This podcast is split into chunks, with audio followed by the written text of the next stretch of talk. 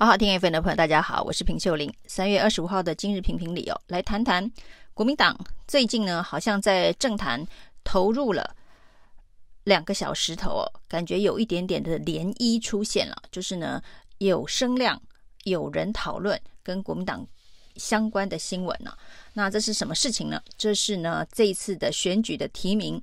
台南市决定要征召谢龙介了。那在之前呢，其实大部分的人都判断了、国民党党中央不可能征召谢龙介哦，因为谢龙介从过去里长、市议员一路走来，想要争取国民党市长提名已经非常多次了、哦，每一次都没轮到他。那据说呢，是因为谢龙介在地方政坛上面是有一些争议啊。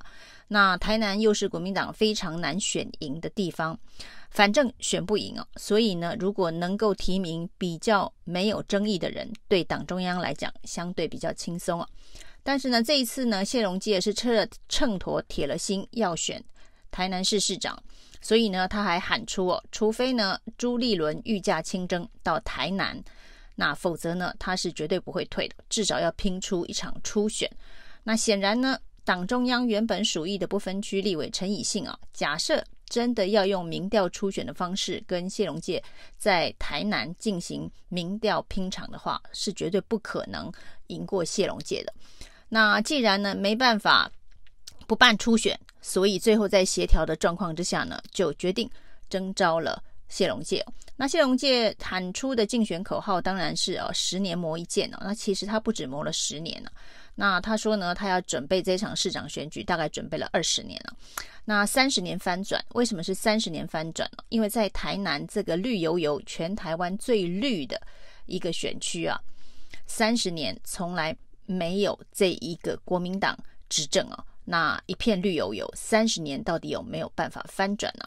那谢龙介当然说，这个政党轮替是民主政治的核心啊。不可能一党永远执政，一党独大。那既然民进党已经在台南执政了三十年了，所以呢，如果有适合的人才来翻转的话，那对台南来讲，也许是一种民主进步的价值。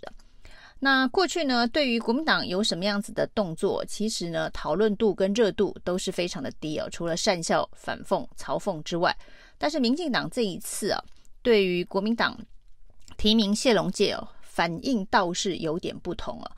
那除了当事人黄伟哲呢，恭喜谢龙介出现之外，我们可以看到呢，包括了一些要参选的市议员呢，第一时间呢，民进党的市党部觉得非常的惊讶，说呢，朱立伦为什么变了，居然会提名谢龙介。那接着呢，民进党的这个市议员参选人呢，跑到谢龙介的服务处去踢馆呢，又送花圈，又送水管呢，那。好像要反对国民党的这个提名啊，其实，在民主政治里头啊，这个政党要提名什么样子的一个候选人呢、用这个方式来反对，的确是蛮令人啼笑皆非的。一般呢，选举都希望是一场君子之争啊，所以呢，像黄伟哲的态度就还蛮正常的。那民进党这些这个市议员们去踢馆。然后呢，笑这个谢龙介说是情绪勒索朱立伦成功啊。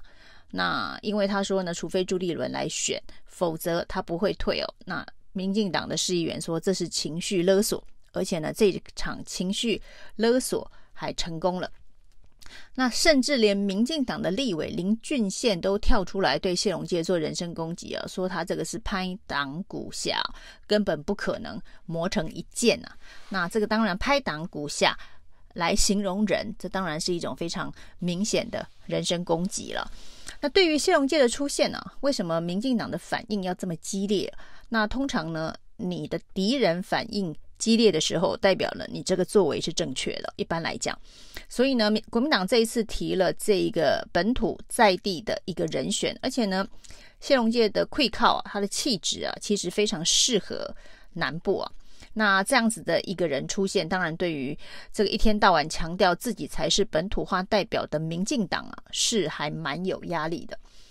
那谢龙介说呢，他可以理解民进党的焦虑哦，因为这一场选战真的可能会打得蛮精彩的。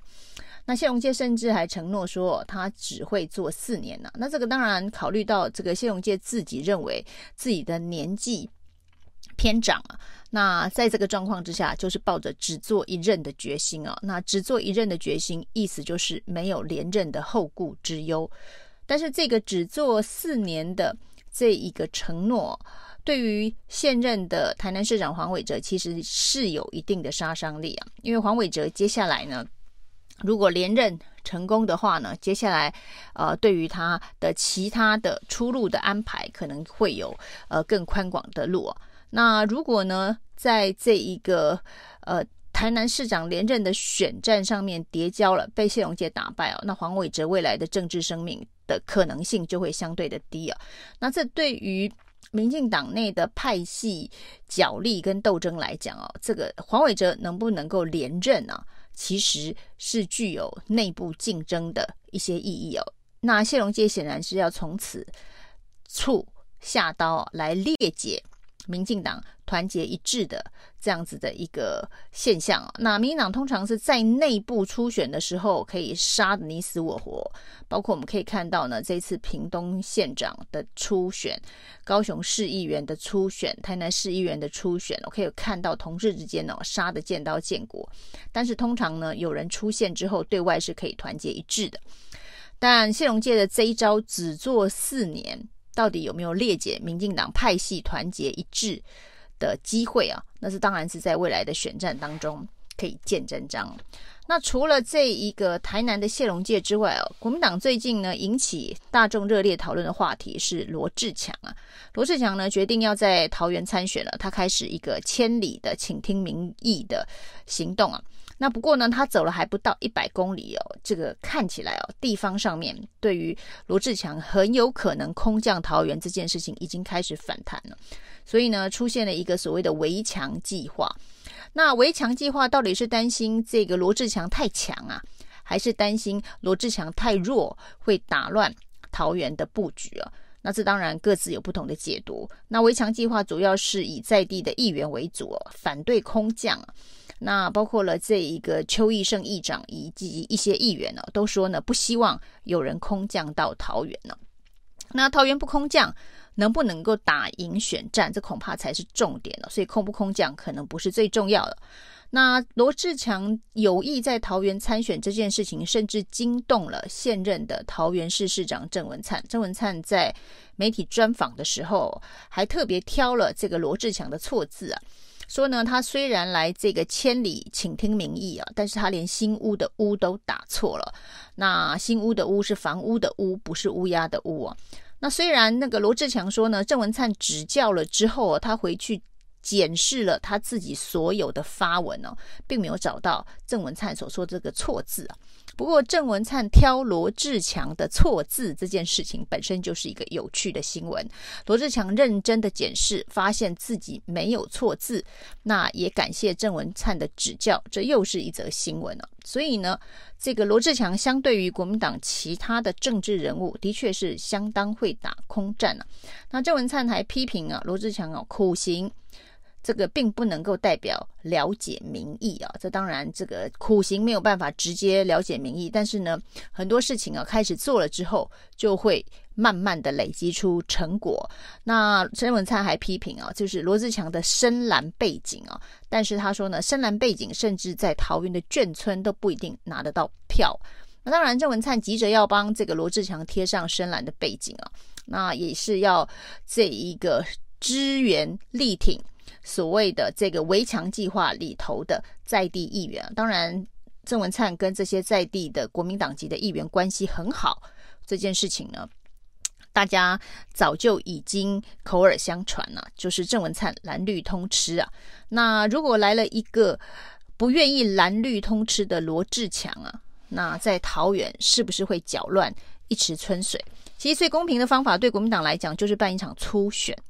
那反正呢，罗志强呢，这个算是空降到桃园，所以他对跟其他的桃园选出来的立委、区域立委相较，若要比知名度，不见得比这些人的知名度高。所以来一场公平的初选，恐怕就能够解决到底罗志强该不该空降桃园来参选的议题。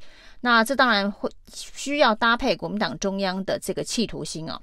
如果最终初选的结果是罗志强以民调取胜，代表他是空战能力相当优异的候选人。那有了空战，当然陆战是非常重要的。国民党能不能够在呃有人因为公平的游戏规则出现之后呢，全力的支援？所谓的国民党还认为啊，桃园是蓝大于绿的这一个在地陆军啊，能够全力支援的话，那罗志强打桃园这一场仗的胜算就会慢慢浮现。那罗志强可能也会立下一个。示范呐、就是他接下来的动作是要辞掉台北市议员了，辞官参选，辞职再选这件事情呢，恐怕也会给现在的政治人物一些压力哦。包括你立委，你要去选这个县市首长，你就应该先辞立委再参选。但是我们现在呢，大部分的惯例啊，都是选完。之后再决定要不要请辞，或者选到最后发现这一个如果不请辞的话，可能选情会岌岌可危才请辞啊。很少有人在宣布参选的时候就请辞，所以辞职再选对于现在政坛的政治人物也是一个压力。那台南的谢龙介、桃园的罗志强会不会让呢国民党的这一个政治能量啊？再有一点点起死回生，至少在能量不知道，声量至少可以起死回生哦，看起来不再死气沉沉了哦。以上是今天的评评理，谢谢收听。